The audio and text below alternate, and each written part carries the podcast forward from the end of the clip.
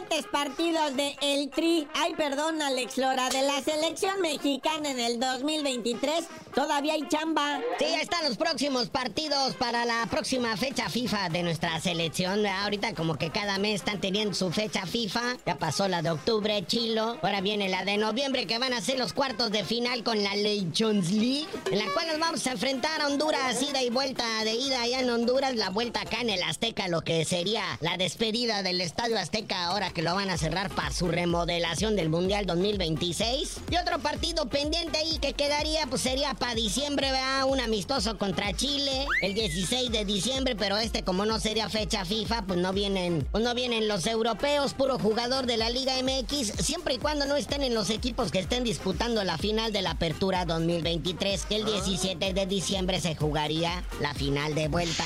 Oye, padre, ¿y cómo va a estar entonces la de la Copa América, güey? Porque para calificar no sé qué pasa si pierde contra Honduras y todo esto que nos acabas de explicar bellamente. No, si México pierde contra Honduras, lo cual está cañón, sabría así como una especie de repechaje, ¿verdad? Para calificar a lo que viene siendo la Copa América.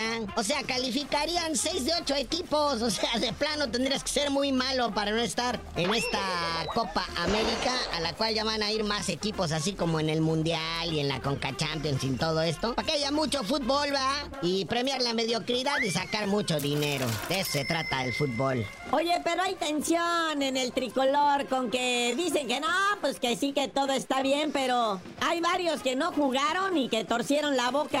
Sí, los futbolistas que no jugaron los llevaron, pero no les dieron minutos para darle minutos a los de siempre, ¿va? Ahí está Marcel Ruiz del Toluca, Jordi Cortizo del Monterrey, Kevin Álvarez y Ramoncito Juárez del América, los porteros suplentes Toño Rodríguez de los Cholos, Luis Malagón de las Águilas y Julio González de los Pumas, que ahí el Paco Memo no va a soltar esa portería nunca jamás. Y milagro, ocurrió un milagro. El corazón del jefe Vergara se ablandó, lo enjuagaron con caldito de pollo y ha brindado su perdón a los pecadores. Si los perdonaron las señoras, que no los perdona el dueño del equipo, ¿ah?